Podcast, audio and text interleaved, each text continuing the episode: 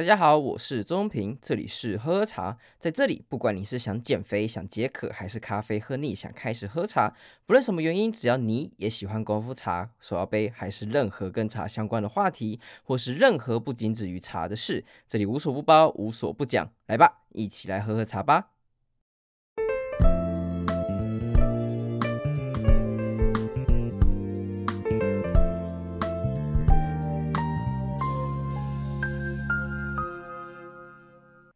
Alright，大家看标题就知道，我们这次要聊《茶经》，还有跟茶叶相关的影视作品。那你一定也会想到，哎，《茶经》不是十一月十三号就已经上映了吗？你怎么现在才开始跟我讲《茶经》相关的事情啊？事情是这样子啊，就是原本我也想说，在《茶经》之前呢，我也来来。一个前导片，然后跟大家讲一下，就是诶，什么东西该注意啊？我们可以来一起看什么事情。但是我那时候正在水深火热之中，我没有办法分心做这件事情，结果就错过。那我想，OK，来 fine。那个我自己也是一个很习惯，就是剧情喜欢一次看完的人。那 Netflix 它这次两集两集一起出哈，公式然后就不一定是有 Netflix 公式将两集两集一起出。那我自己的习惯上来讲是喜欢一次看完的嘛。我就想说，诶，那干脆我就把它累积到最后，也就是说。这礼拜刚好要出最后的两集，那我就再一次看完就好。那在最后两集播出之前，就是大结局播出之前呢，那也可以来跟大家分享一下，就是我在看这些剧之前，我可以来跟大家分享的事情，还有就是他该注意的什么。等结束之后，我们再一起来分享一下有关于大结局，还有就是你的感受，还有我们的想法这样子的一些思维。好，简单来说呢，公式它这个算是一个年度的时代大剧《茶经》。那剧情它是描述了茶叶比金子还贵的1950年代，全台最大的茶叶出口商独生女张艺兴接手父亲的庞大事业，在一个没有女商人的时代，然后在一个尔虞我诈的商战之中，靠着茶叶创造经济奇迹。这是他主故事主要的大纲。里面饰演纪赏，也就是郭子乾所扮演的纪赏呢，是一位新竹北埔的知名茶叶商人嘉兴。他是以以这个为原型，那主要是贩售红茶跟碰烘茶，就是东方美人外销为主。那时候卖桌卖到一个茶叶占全台的三分之一出口量，在茶叶界掀起一阵旋风，而有茶虎之名的一个称号。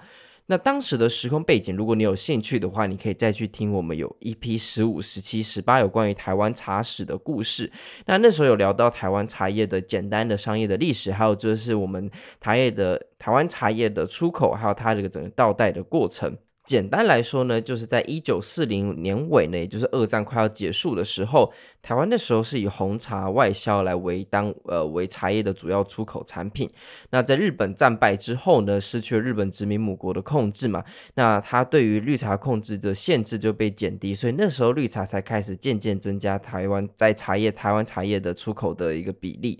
而江阿兴呢，在过去所成立的永光茶叶公司，在因为一九四二年珍珠港事变之后，他依照了新竹州厅的指示，成立了竹东制茶株式会社，来统筹了竹东一带所有的茶厂，并且收购了当地所有的茶叶，然后售给日本。但因为太平洋战争实在是令日本的殖民母国实在积重难返，他需要就是开始征调地方的茶厂或者地方的工厂，作为他们的。战争所需要的粮草，所以茶厂因此失去了主要的营收方式，因为它被转作为主要的战争使用物品。那也为了符合战时的用品呢，所以江阿兴他不得不把他的工厂去被给征收这样子。那也因为这样子，江阿兴的事业受到了极大的冲击，但是所幸。啊，所幸呢，日本不久就在一九四五年战败，而世界都因为二战受到了极大的冲击，商业之间的供应链受到了很大的挫败呢。也在这个时间点，江阿星已早已就在等这个时刻，已经开始布局，并且在这个时间做了快速的反应，把茶叶贸易推到了更高点。尽管当时恶劣的通货膨胀，那他也还是可以度过江浙难关，大概像是这样子。但我觉得。看这种大合剧有趣的点就是说，其实我们大概都知道结局会怎么样。你也看过很多日本的大合剧啊，或是美国的日史历史剧啊，等等等东西，其实基本上你都会知道。结尾会发生什么事情？就像是三国已经被拍到烂掉了，或是各个的春秋啊，你也都知道会发生什么事情。但你就是会想要去看，为什么？就是因为你会想要看看剧组他如何去诠释这件事情，他如何去讲述他这个时候他这个人的思维是什么，如何用不同的角度来切。那历史剧好玩的地方就在于是说，你没有不一定会有一个。呃唯一的说法，因为可能在不同的时代的时候，你用不同的角度去看过往的事情，它会有不一样的解释。所以这些茶经，我觉得它有趣的点就在于说，终于有人来诉说，就是这段历史的故事。那我们又多了一个很棒的影视作品。所以我会说，虽然我跟你或是跟大部分人都一样，我们都还没看这部剧情，但是我也想要很想要来好好来瞧瞧看这部剧嘛，到底会说什么事情。尤其我觉得有趣的点是，但我这个个人思维啦，就是台湾的电影或者台湾的剧情，很常在。念白跟读稿上面都会让人尴尬癌发作，不太确定有没有这样的感受？可能是因为我们对于中文就是比较熟悉，但是很常就是看到就很多的演员，很多的呃一些他们在念稿的时候，你会很出戏，就很明显知道他在念稿。但是我不知道为什么，如果当台湾的剧演员呢，同样的剧情，同样的剧码，但他用台语或是用非中文的方式。讲同一句话的时候，你就觉得很容易融入，像是用台语的时候，你会觉得很亲切；或是用其他语言的时候，你会像斯卡罗啊，或者是像之前的赛德克巴莱，他在念他们的母语的时候，我会觉得，哎，我觉得很有味道。那这次是以海陆腔的客语来当做它主要的语言，所以我觉得或许它也会变得一个很棒的点，是说我不会再那么容易出戏，而且听目前我身边朋友看，他们目前的融入程度或觉得好评都非常非常的高。可能也是因为这样子吧，相信，呃，你可能在看其他剧嘛的时候，很长就是台湾人的一些念白，或者电影，或者是剧情，他念中文的时候，觉得哇，真的会很尴尬。我。好，那这部剧情我觉得你可以来好好观赏的话，一来当然就是第一个最重要的点就是历史脉络嘛，因为这个时间的切入点就可以大家好好来看一下台湾茶叶的黄金期到落寞的一个重要的倒带。当然，所谓最黄金的年代可能不一定是这个时候，你看你要以什么样的角度来看呢、但是你也可以知道说，这样的茶经岁月它到底发生什么事情，那样的时空背景之下，它该做什么样的决定，甚至你也可以投入这个角色，就是说，当这个时代背景你什么都不知道的时候，你会用什么样的方式来做决定？就像是这次 COVID-19 在发生之前，基本上我们也不知道会有这种东西出现。但是你会知道，在这个小人物之中的挣扎，还有在现在也算是后疫情时代了，大家还是有很多人存活下来了。那他们去怎么去做？他们在之中的一个商业策略，还有他们中的想法是什么？所以每一次的一个大时代的一个变化，如果都还能够存活下来的商业和一个商场的话，都是非常非常厉害的的角色。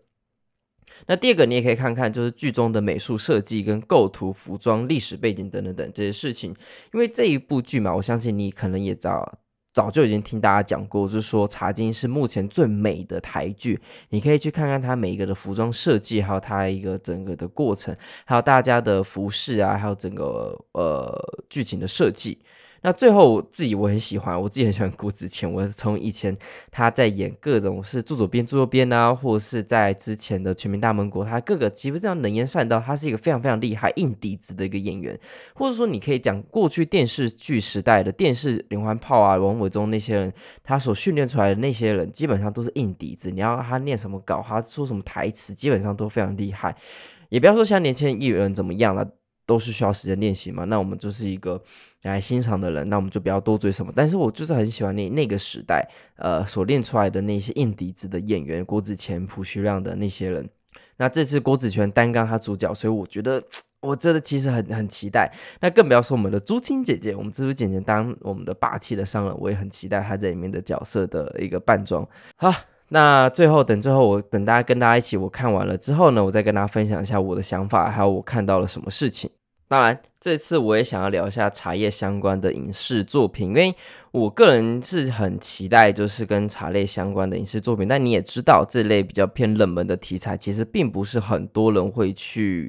有太多的琢磨。不过，我还是找了几部我自己很有很有兴趣的。这总共讲四部加一个 bonus，因为第五个 bonus 有点。搭不搭边啊？说实在的，那第一个我一定要介绍，叫做茶馆。茶馆是由北京电影制片厂所设置的剧情片，它是于一九八二年上映。哎，等一下，你不要先不要火，一九八二年听起来是老片没错，但你不要被那种就是很老的时代感给给一个吓跑。它是一部非常非常经典的一部剧情，我很推荐。它甚至甚至像在 YouTube 上就有，我自己最近又再看了一次，我觉得我已经兴奋到就是很久没看，我再看一次还是非常的开心。那到底在讲什么呢？它其实改编于老舍所著的同名的话剧，所以它以话剧为一个题材，那是在一个老北京的一个典型茶馆为背景，讲述二十世纪初期中国普通民众所经历的苦。苦难和生活逐步崩溃的一个故事，所以它时代主要是大清的末年，也就是戊戌变法之后，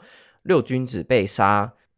康有为、梁启超逃离到国外。那这是一个很悲惨的历史。如果最近，因为我最近刚好又看完一本书，叫《北京法源寺》，他就在讲这一段时期的故事。那他是由李敖啊，就是那个李大师李敖所做的那本书，我非常推荐大家去看，也是一本老书了。他写的。写的之精彩，他把那一段的故事写得非常惊心动魄。当然，他也一直在掉书袋啊。说实在，李敖他的呃国学常识真的是非常非常的厉害，你在那本书可以所见多闻啊。那他主要在讲说戊戌变法之后嘛，那一直到。民国的末年，也就是要准备共产党迎来的时候，那当然这是一个以比较中国视角的角度来看这段历史啊，我觉得就可以看看。那当然，它的过程之中是分三段剧嘛。第一段就是讲说大清末年，那原本看似繁荣的过程的一个老茶馆的之中，它其实隐含着大清准备灭亡的一些细节。所以你在看的时候，你会发现它的都是比较对话型的的故事，而都在茶馆之中发生，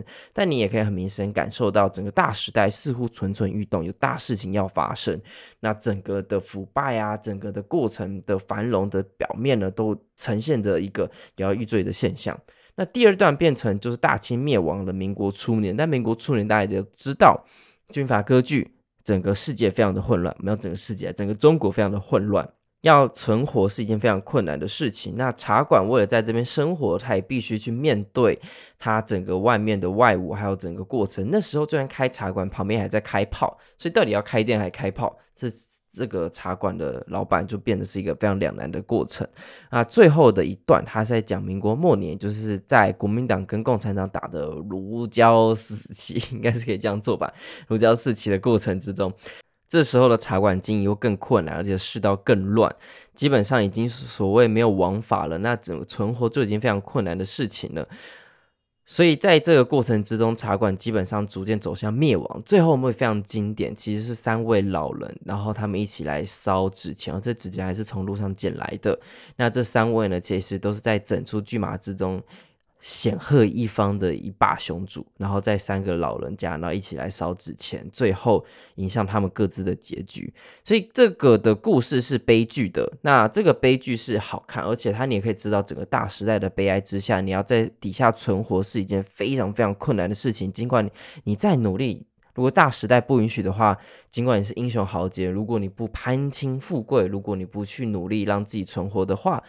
基本上你会影响到你人生最终的结局，所以这个是一个悲剧。我很喜欢这种以悲剧为收场的一个电影，就很写实。那当你在看一些中国在介绍这部剧码的时候，我也可以很明显感受到，它完全就是避谈了共产党这件事情啊，也是啊，毕竟共产党绝对没有战争，绝对没有战乱，是一个伟大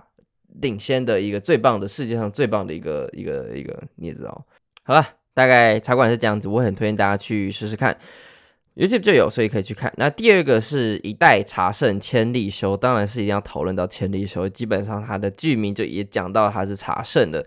不过我这一部是我第一次认识千利休，之后我才去读他有关于的他其他的相关的的故事。那它是一部二零一三年上映的电影，哎，这次就比较新了，各位可以看一下啊。二零一三年上映的电影讲述一代茶道之圣千利休的故事，那也说明这个茶圣对于美的追求、对美理解，还有其中的过程。那其中是有过倒叙的的一个说法，大家也都知道，千利休最后是自杀的。那死因不明，应该不是说死因不明，就是他真的让他自杀的事情不明。然后这部片他是尝试用这个角度来解释说，哎，这个是千利休他之所以为什么会选择死亡。那他其实真正的。英文的片名叫做《Axis of Re-Kill》，那基本上其实它的直译应该叫做“这个问利休”，也就是说，其实这种东西它还可以真正反映他这个故事想要讲的，也就是说，千利休的地位跟他的的一个名声已经大到，就是哎，这东西如果你不懂，就去问立休，你就会得到答案。所以他或许可以这个变得更代表说千利休他整个在时代还有他这个人所标杆的一个事情。所以一代茶圣千利休基本上 OK 啊，呃，就是你很明显可以知道他在讲什么，但是或许用英文来直译的话，会更明显来知道。尤其是他在织田信长的时代之中，他的地位是高到一个不可相。毕竟织田信长是懂美的一个人。不过在换丰臣秀吉之后，那就是另外一件事情了。而我觉得这部片它虽然好看归好看，但有一点点过于美化千利休这个故事。因为知道千利休这个人毕竟是个商人，所以如果你有兴趣的话，当然。我很推荐大家去看，叫《真田丸》，那是日本的大和剧。他用另一个角度来讲千利休这个人。不过千利休在真田丸之后，你也真田真田好像到五十几集吧，所以你要看完其实非常困难的。当然，纪亚人是其中的主角，所以你在看的时候不会很腻。不过毕竟五十几集，所以我相信对很多人来讲也是比较吃不消。至少对于我来讲，我自己就很难看得完，要花很长的时间。但我不知道为什么台北捷运上好像很多人都会拿着手机看他的剧情，然后追连续剧，好像无时无刻都可以看着手机。这件事我让我非常不理解。呃，对，反正大概就像这样子。我觉得其实《真田丸》里面在讲千利秀的时候，他其实有点讲到，就是千利休身为人这样子一个恶性，他必基本上他对于利益，他对于呃去追求他的势力，其实是有一定的去的行为的，而不是说是在千利休就是一代茶人千利休之中一样，他就是美，他就是无辜的，然后丰臣秀吉就是糟糕，他就是没文化，然后千利休就不该死。我觉得《真田丸》我我比较喜欢那个版本的，他更更。讲述了就是其实对于人之利益冲突，还有就是你在讲事情的时候，为什么有些人必须要被杀，有些人必须会退居幕后这样的故事，所以我还蛮推荐大家去看看，两个都看了，我个人会这样觉得。那第三个就是有台湾自己做的，台湾跟日本合作了，应该这样说，叫做斗茶。不过其实这个电影的剧情有一点强，他说。相传在古代有种茶叫黑金茶，这个茶有分公母。那公黑金茶呢，它有振奋精神、提升攻击力之效；那母黑金茶呢，它有魅惑人心之能。制造方法分别由公母黑金茶族所拥有。那在宋代的时候，有个日本人八木宗右卫门迷醉于母黑金茶，但是他一直受不了公黑金茶他们那边的挑衅啊，还有嘲弄。说公黑金茶才是真正的，才不是真正的天下第一茶，导致这两族呢开始就是以兴盛的斗茶的方式来一较一较高下。那公黑金茶家族仗着他们自己你知道刚刚讲的振奋精神、提升攻击力之效呢，放火烧了他们的茶田，然后赢下了比赛，屠杀了母黑金茶的茶族。但是有一个母。有一个小孩呢，从火场之中逃出来，那把公母黑金茶混合，然后喝了之下，竟成化了一只龙飞天而去。那这时候公黑金茶才发现啊，干铸下了大错，开始了族人漫长寻找母黑金茶的过程。那这故事为什么强呢？是因为原本故事呃的剧情是在日本，那其实很多大咖像是户田惠梨香、香川照之，但是。他们发现母黑金茶一直找不到，哎，不过在一听之打听之下呢，发现母黑金茶可能在台湾，所以他们就飞到了台湾来寻找母黑金茶。那寻找那时候饰演的两个的演员呢，一个是周渝民，一个是张钧甯。所以这个其实大咖云集啊，只是 我真的觉得有点强，而且 YouTube 也有。那我自己在看的时候，我真的觉得哇，有有很强的时代感。我个人觉得大家还蛮推荐去看的啦。就是有一种呵，不能只有我 痛苦的感觉。好了，我觉得还是可以去看一下。那第四个叫做播种的旅人梅野里的茶，那它是讲述一个一个时装服装的设计师身穿实里，那因为公司准备将设计公司外包给中国，令他心生不满，然后决定离职。那他爸爸非常不爽，就是说，哎，你怎么可以离职啊？怎么样？然后那时候才在一个冲突之下，才发现啊，原来他这个工作是爸爸在透过关系，然后游说之下才拿到的，所以这才让实力非常的无法接受，因为他一开始以为一直是他自己的能力所拿到这份工作的，就竟然是他爸爸游说之下所得到的。结果他就开始想要处处去找房子啊，去找工作，就发现都完全找不到。那在心灰意冷之下，他妈妈推荐他说要不要去乡下去看一下，跟他爷爷看一下。但是因为父亲跟爷爷之间理念不合，已经长期断绝关系一段时间了。所以呢，他也就一个人跑跑去了乡下，发现爷爷是在一个种茶的农庄。那在其中呢，却遇到了一个就热心助人的男子大宫金次郎，然后发现啊，原来大宫金次郎他是被编派到乡下的农林水产省的官员。那他奉命呢，要到全国各省去查看，就是各地乡下来协助农务。当然，他一开始是隐藏了自己的身份。那就在此时呢，十里的爷爷在修造时突然病倒，然后那他反正也失去工作，就想说那就开始来照顾茶园吧。那就在这两个人呃的协助之下，这些茶然后蒸蒸日上，他也渐渐的了解就是植农、务农还有摘茶之间的深奥的学问，然后因此留了下来，然后开始也对这个地方更产生了更多的情感。大概像这样子，那这个我一直很想看，但我找不到片源，所以，但是我也是给别人推荐说，哎，一定要试试看，因为我个人觉得它很有趣的点，就是它可以从头到尾来讲述有关于茶的故事，还有它的理论，还有它的事情。最后一个叫做饮食男女，当然饮食男女，我说实在，它跟茶一点关系都没有，但是我为什么会这样讲呢？是因为它的有一幕。就是在二女儿，她在诶，是二女儿，对，二女儿，她跟她的那工程师的男朋友，他们最后在聊天的时候的那个茶桌呢，就在紫藤庐拍的。那那个位置也是我自己很喜欢的位置。我去那边喝茶，说要是那边是空的，我一定会坐那个位置。那当然，如果你有兴趣去看的话，现在紫藤路已经有改过几次，有改过它的风格了。我这最近几天有去过几次，然后我觉得诶，奇怪。跟以前比较不一样了，没有不好，但就是不一样了，大家要习惯一下。你知道，年过一定的岁数之后，就不太喜欢改变这件事情。那如果你找到那位置的时候呢，你也可以好好享受一下。那那说不定泡茶之后会更有感觉。那我一直讲一下，所以我才说 bonus 它跟茶基本上是没有关系，我就想要 FYI 说一下。OK。只要像这样子啊，那如果你有任何有关于茶相关的作品、影视作品，或是剧情、漫画、动画，或是连续剧、电影之类的，如果你知道，你也很想要跟大家分享一下，那我可以跟大家来分享的话，那你也告诉我私讯，告诉我哪一部你觉得很不错，那你也想跟让大家知道，一起来增加一点，就是我们的所见所闻，那一定要告诉我。那简单来讲，这一集是介绍到这边。那我也期待就是在看完茶经之后，有更多可以跟大家分享的事情。大概像这样。那我是钟平，这里是喝茶，我们下次见。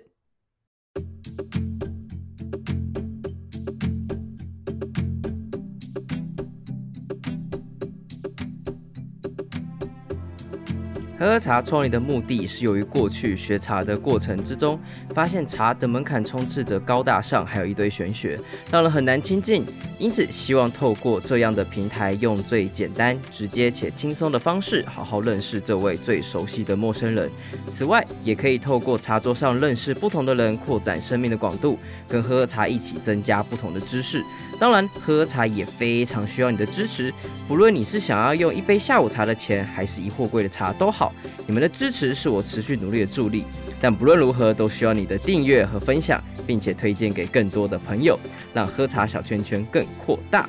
我是周宗平，这里是喝茶，我们下次见。